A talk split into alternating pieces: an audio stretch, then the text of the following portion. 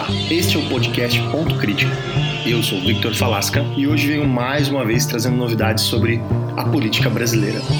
Mais especificamente falando do final do mês de maio de 2020. Vem com a gente.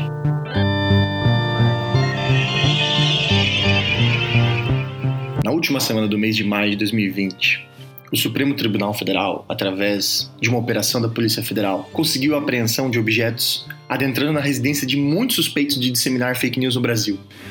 Uma dessas pessoas foi Sarah Winter. Inclusive, Sarah Winter, durante esse processo de apreensão de objetos, ameaçou ministros do Supremo Tribunal Federal de maneira bastante direta e agressiva. E o que aconteceu com ela depois dessas ameaças? Isso mesmo, nada. Não é de hoje que Sarah Winter aparece na mídia de maneira bastante polêmica, inclusive em diversos espectros sociais e políticos. O canal do YouTube chamado Meteoro fez um episódio bastante interessante sobre ela. Nós deixaremos o link do episódio deles aqui na descrição do nosso. Mas não é disso, e nem sobre ela necessariamente que falaremos aqui, e sim sobre a seletividade da justiça nesses momentos. Para além de suas aparições polêmicas, Sarah Winter, nesse fim de, do mês de maio, organizou uma manifestação com a sua milícia particular ali, intitulada Os 300 de Bolsonaro. Portanto, tochas, ou similares a tochas, marcharam em Brasília contra o Supremo Tribunal Federal, dizendo palavras de ordem bastante provocativas. 300! 300! Um, Brasil! Aú! Aú! Aú! Viemos cobrar! Viemos cobrar! Viemos! O STF não vai nos calar! Viemos cobrar! Viemos cobrar! O STF não vai nos calar! Viemos Cobrar! Viemos cobrar! O STF não vai nos calar! O que aconteceu até a gravação desse episódio com ela?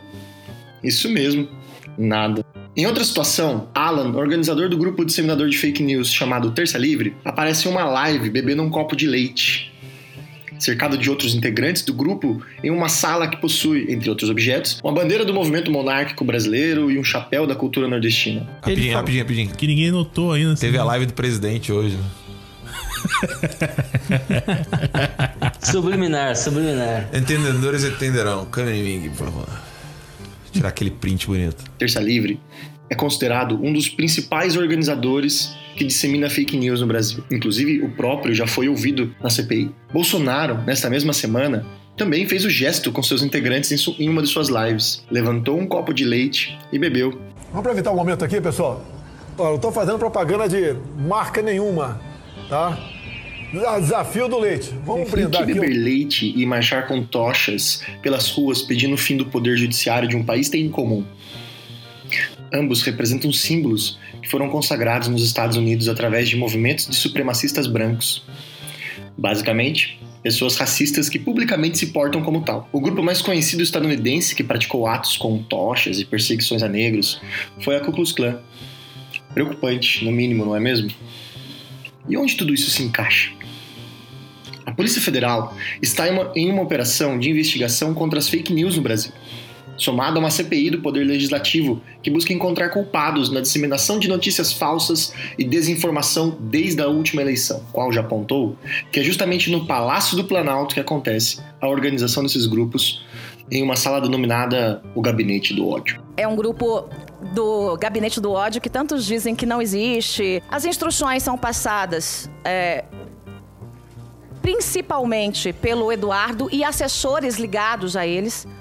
O Carlos também teve muita atividade, mas agora ele está um pouco mais, né, assim, é, com freio de mão puxado. Escolhe-se um alvo, o alvo é escolhido. Combina-se o ataque. E há inclusive um calendário de quem ataca quando. E aí, quando esse alvo está escolhido, entram as pessoas de verdade e entram os robôs. Por isso que em questões de minutos, minutos, 5, 10 minutos às vezes, a gente tem ah, uma informação espalhada para o Brasil inteiro. Restam poucas dúvidas que esses personagens citados estão envolvidos sim nesta organização de fake news no Brasil, mas a investigação continua e todos seguem livres. E por quê? Pois faltam provas substanciais para uma atuação de prisão preventiva, segundo consta.